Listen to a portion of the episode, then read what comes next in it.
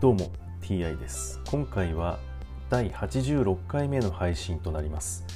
テーマは引き続き新約聖書の紹介です。早速いきましょう。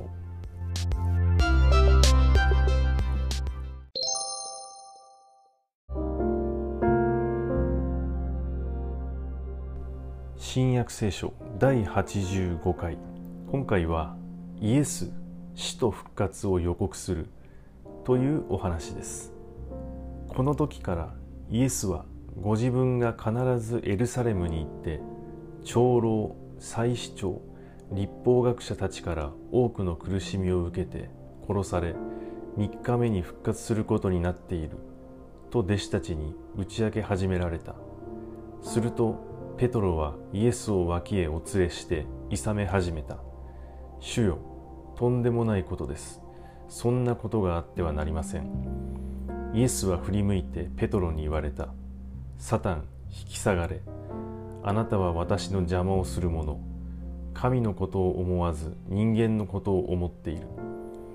それから弟子たちに言われた。私についてきたい者は自分を捨て自分の十字架を背負って私に従いなさい。自分の命を救いたいと思う者はそれを失うが。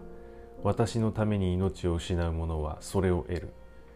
人はたとえ全世界を手に入れても自分の命を失ったら何の得があろうか。自分の命を買い戻すのにどんな代価を支払えようか。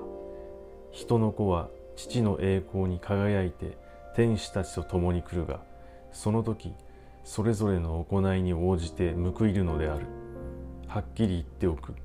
ここに一緒にいる人々の中には人の子がその国と共に来るのを見るまでは決して死なない者がいる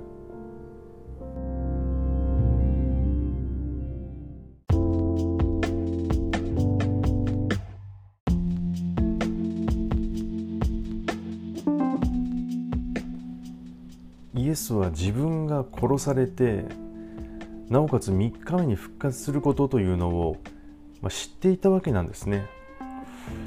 であと自分のね命を救いたいと思う者はそれを失うが私のために命を失う者はそれを得ると言ったりもしてますがねまあちょっとこれはなちょっとねむちゃくちゃな話とも取れますね。